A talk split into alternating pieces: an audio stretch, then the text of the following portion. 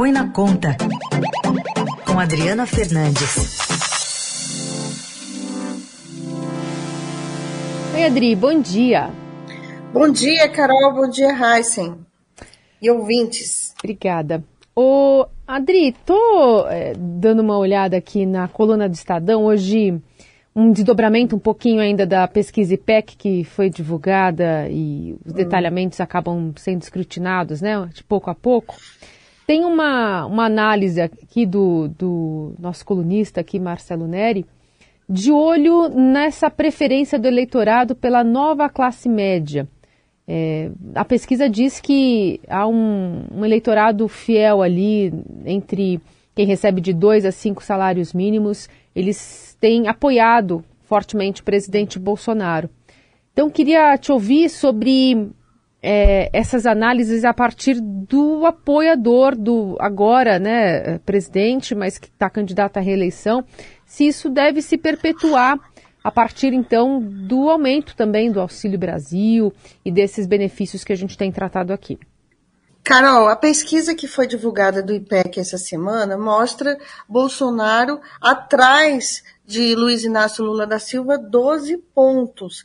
E já era, é uma pesquisa que já colocou em é, dentro do, do rol, né, porque foi do dia 12, é, o, e, o pagamento desse auxílio turbinado.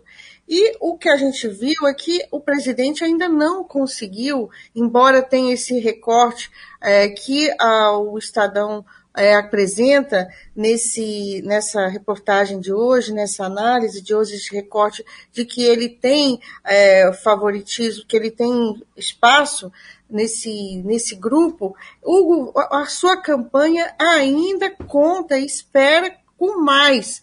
É, esperava que nesses primeiros números já apresentassem mais resultado, até porque muitas dessas medidas o governo está injetando bilhões de reais, já, já foram anunciadas, algumas delas começaram é, no ano, no início, no primeiro semestre, vamos lembrar aí a, a distribuição é, de uma parcela do FGTS foi mil reais, é, justamente muito, pega muito esse grupo, e o presidente quer avançar na área, uh, na, na, na, população mais pobre, aquela em que o, o Luiz Inácio Lula da Silva tem a, a, mais apoio e é com auxílio, o auxílio de 600, e tem o trunfo que vai começar a aparecer mais fortemente, que é a, o crédito mais barato, crédito consignado, a gente já conversou muito,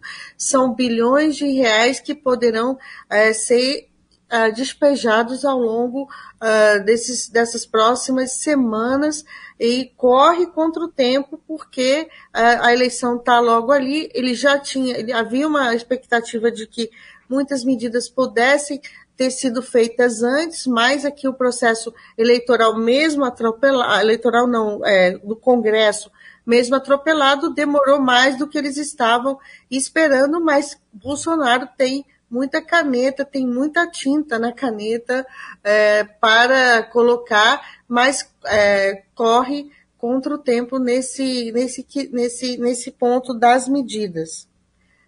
E, e, aí, Adri, tem esses diversos entraves que ficaram em promessas, né, para o presidente Bolsonaro na campanha anterior.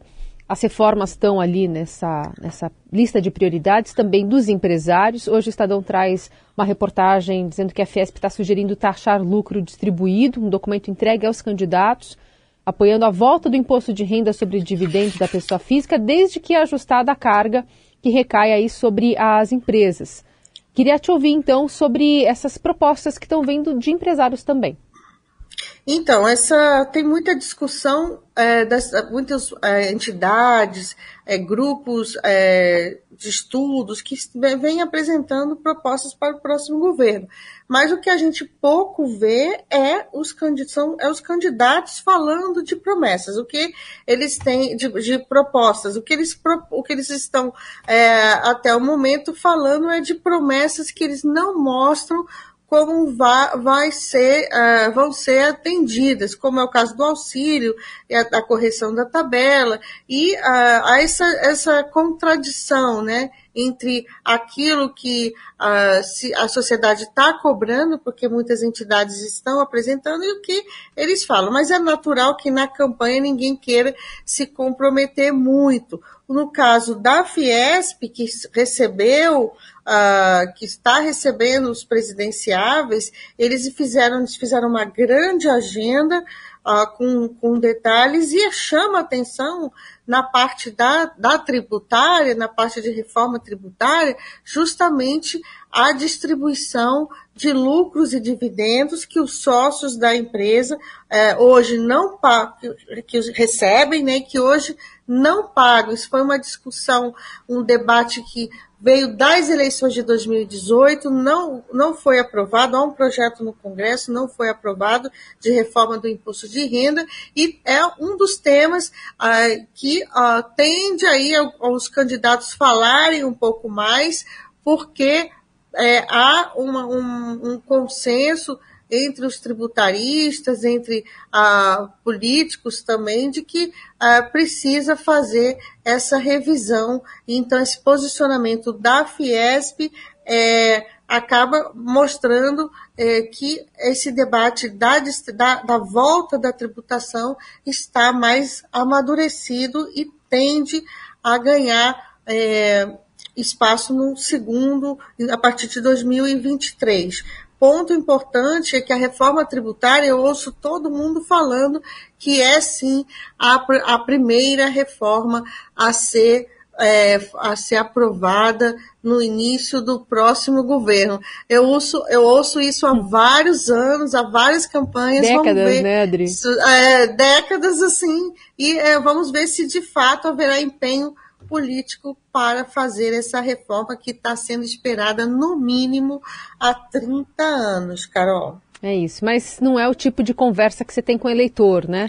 Não é o tipo Exatamente. de apelo que você tem ali num debate eleitoral, né? É, não, não tem os, os, os, eleitores, o, e não há os, eleitor, os eleitores, eles querem é, o, o debate né? não fica, é. é. não fica, não fica nessa, nessa zona. O que eles querem saber é promessa de correção da tabela de imposto de renda, inflação e, e agora, sobretudo, é, depois da diminuição do, do imposto uh, do ICMS, né, que é o imposto do, dos estados uhum. é, sobre combustíveis, telecomunicações, é, transporte e energia elétrica, que foi aprovada nesse pacotão eleitoral né, na, há, pouco, né, é, todo mundo quer, quer, quer mais, tomou gosto. Né, como diz, é, percebeu que tem tributo, é, no, no, tem tributo pesado né, nesses serviços e quer mais. Isso, isso tende a ser ou muitos tributaristas dizem que isso, que essa, esse CMS, essa desoneração toda vai ajudar na reforma. Tem outros, tem outros que dizem que podem complicar porque é difícil fazer uma reforma com redução de tributo, onde é precisa de recursos para justamente as políticas públicas, como é o aumento do Auxílio Brasil, que está todo mundo, uh, todos os candidatos defendendo uh, a manutenção dos 600 reais uh, a partir do ano que vem. É, o dinheiro vai ter que sair de algum lugar, Carol. É isso. Contas que estão sendo feitas também em estados. Aqui em São Paulo, Tarcísio Freitas já prometeu reduzir ICMS, PVA. É, Rodrigo Garcia também já prometeu é, corte de ICMS para quem é pobre. É, é, essa questão econômica está muito é, realmente quente nas campanhas, a gente está acompanhando. E quase um fact-check aqui. Da, mas da ela Adriana vem Fernandes. de um lado só, né, Carol? Ela Exato. vem de um lado só, né? Exato. O Tarcísio é, prometeu mais redução é, de tributo, é, e por isso que eu falo, é, vai ser difícil fazer uma reforma para melhorar o ambiente de negócios, uma reforma que até então todo mundo falava em neutralidade, ou seja, ninguém é, no, no cômputo total não haveria nem aumento de carga, nem redução de carga, e agora o Cada ambiente um político. Um é, prometendo, como você falou, você, você, listou aí, eu tinha visto é, IPTU e também. É, PVA, ICMS?